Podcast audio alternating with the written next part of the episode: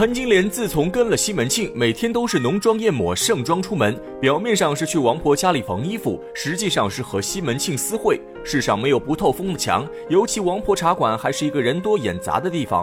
不到半个月时间，这件事情已经传遍阳谷县，成为寻常百姓茶余饭后谈论的风流韵事。只不过碍于西门庆的势力，谁都不敢将此事告诉武大郎，都是私下里议论。只有武大郎这个当事人还被蒙在鼓里，并不知情，每天只是照常上街卖炊饼。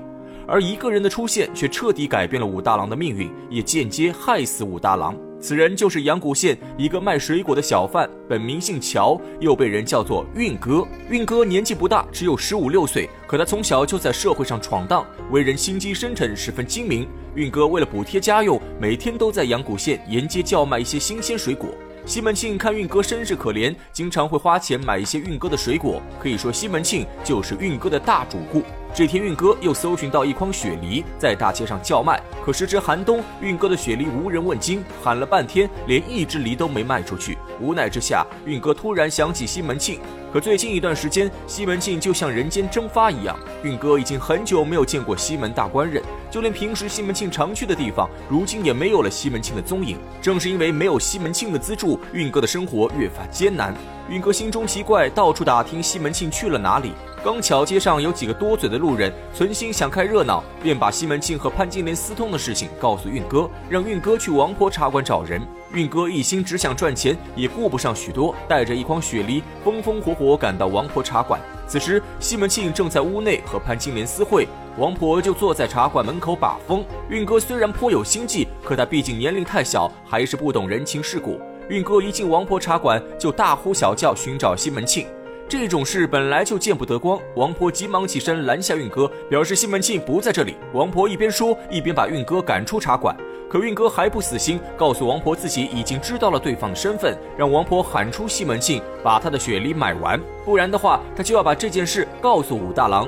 运哥这句话一出，犹如捅了马蜂窝，正戳到了王婆的痛处。王婆眼看连一个卖梨的小贩都敢来威胁自己，气得火冒三丈，对着运哥劈头盖脸就是一顿毒打。王婆仗着有西门庆撑腰，根本不把运哥放在眼里，下手毫不留情，只把运哥打得哭爹喊娘，额头冒血。二人争执间，运哥的一筐雪梨也被打落在地上，被过往马车压个稀烂。这运哥本是来找西门庆卖梨，结果梨没卖成，反遭王婆毒打，就连雪梨都丢了。俗话说，断人财路无异于杀人父母。至此，运哥和王婆二人结下仇怨。运哥对王婆恨之入骨，满心都想着如何报复王婆。这时候，运哥突然想起武大郎，他灵机一动，决定把潘金莲私通的事情告诉武大郎，这样就能搅黄王婆的生意。此时的运哥一心只想着利用武大郎报复王婆，可他没有想到，正是他的这个举动，却让武大郎白白送了性命。运哥找到武大郎后，把潘金莲和西门庆私会的事情如实说出。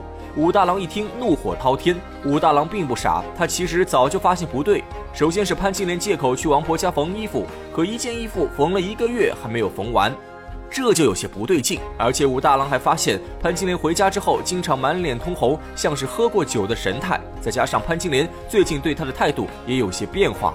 以前都是百般欺负，可自从去王婆家，潘金莲的脾气好了许多，对武大郎百依百顺，这正是做贼心虚的表现。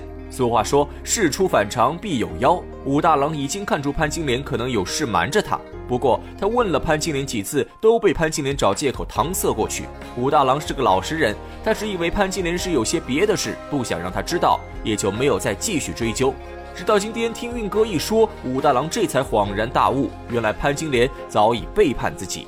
武大郎虽然性格懦弱，可他毕竟是一个男人，在内心中有着男人的尊严，他无法忍受潘金莲的欺骗和背叛，拉起运哥就要去找西门庆。运哥却提醒武大郎，西门庆和潘金莲私会肯定有暗号，而且茶馆门口有王婆把风，他们如果冒失闯进去，王婆肯定会提前通知二人逃走，那样整个捉奸计划就会失败。武大郎急忙询问运哥应该怎么办。运哥人小鬼大，在来的路上早已想好对策，他让武大郎跟自己一起去找王婆。等到了王婆茶馆时，他先上楼拦住王婆，武大郎就趁机冲进去捉奸，不给王婆通风报信的机会。此时的武大郎早已被怒火冲昏头脑，完全忘记了武松临别前的嘱咐。他脑子一热，就跟着运哥一起去找王婆。二人来到王婆茶馆附近，正看到王婆坐在门口把风。运哥给武大郎使个眼色，自己大步迈进王婆茶馆，和王婆厮打起来。而武大郎抓住机会走进茶馆，掀开帘子直奔王婆后屋。王婆看见武大郎来了，吓得惊慌失措，想要拦下武大郎，可身子却被运哥死死拉住，无法动弹。王婆情急之下，只能高声叫喊，通知西门庆二人武大郎来了。这句话一出，便是此地无银三百两。武大郎终于确认了运哥所言不虚，他怀着满腔怒火，挨个搜查房间。此时，西门庆和潘金莲已经听到王婆呼喊，知道武大郎来了。西门庆吓得一头钻到床下。关键时刻，还是潘金莲镇定自若，急忙穿上衣服顶住房门。眨眼间，武大郎已搜到西门庆二人的房间。武大郎在外面用力一推，发现房门被人从里面堵住，已经知道找对了房间。武大郎在外面又喊又骂，整个人状若疯癫，使出浑身力气撞击房门。潘金莲在屋内也是焦急万分。他用尽全身力气顶住房门，回头一看，西门庆此刻正躲在桌下瑟瑟发抖，犹如一只鸵鸟。潘金莲心急如焚，对着西门庆就是一通臭骂：“你平常好个耍嘴皮子，舞刀弄枪的，这会儿怎么反倒没用了？见了这龌龊货也还害怕？难道他比得上景阳冈上的老虎不成？”哎，对呀，我怕他干什么？哎，一时糊涂给忘了。来，我来。西门庆被潘金莲一提醒，这才反应过来，自己从小舞枪弄棒，勤练武艺，打十个武大郎都不在话下，没必要如此慌张。想到此处，西门庆直接起身拉开房门，武大郎收力不及，扑倒在桌上，正好看到西门庆和潘金莲衣衫不整躲在屋内，仇人相见，分外眼红。武大郎的男人血性瞬间迸发，大吼一声，扑向西门庆。可西门庆毕竟是练武之人，随手一巴掌就将武大郎扇翻在地。武大郎嘴角瞬间溢出鲜血，西门庆则趁机走出房门。武大郎还不服输，又追出去厮打西门庆。西门庆伸手拽过武大郎，抬腿踢出一脚。若是平常人，西门庆这一脚只会踹在小腹；可武大郎身材矮小，西门庆这一脚正踹在武大郎心口。武大郎当场口吐鲜血，瘫倒在地，再也爬不起来。西门庆却若无其事，转身离开。围观百姓听到动静，早就挤了满满一圈人。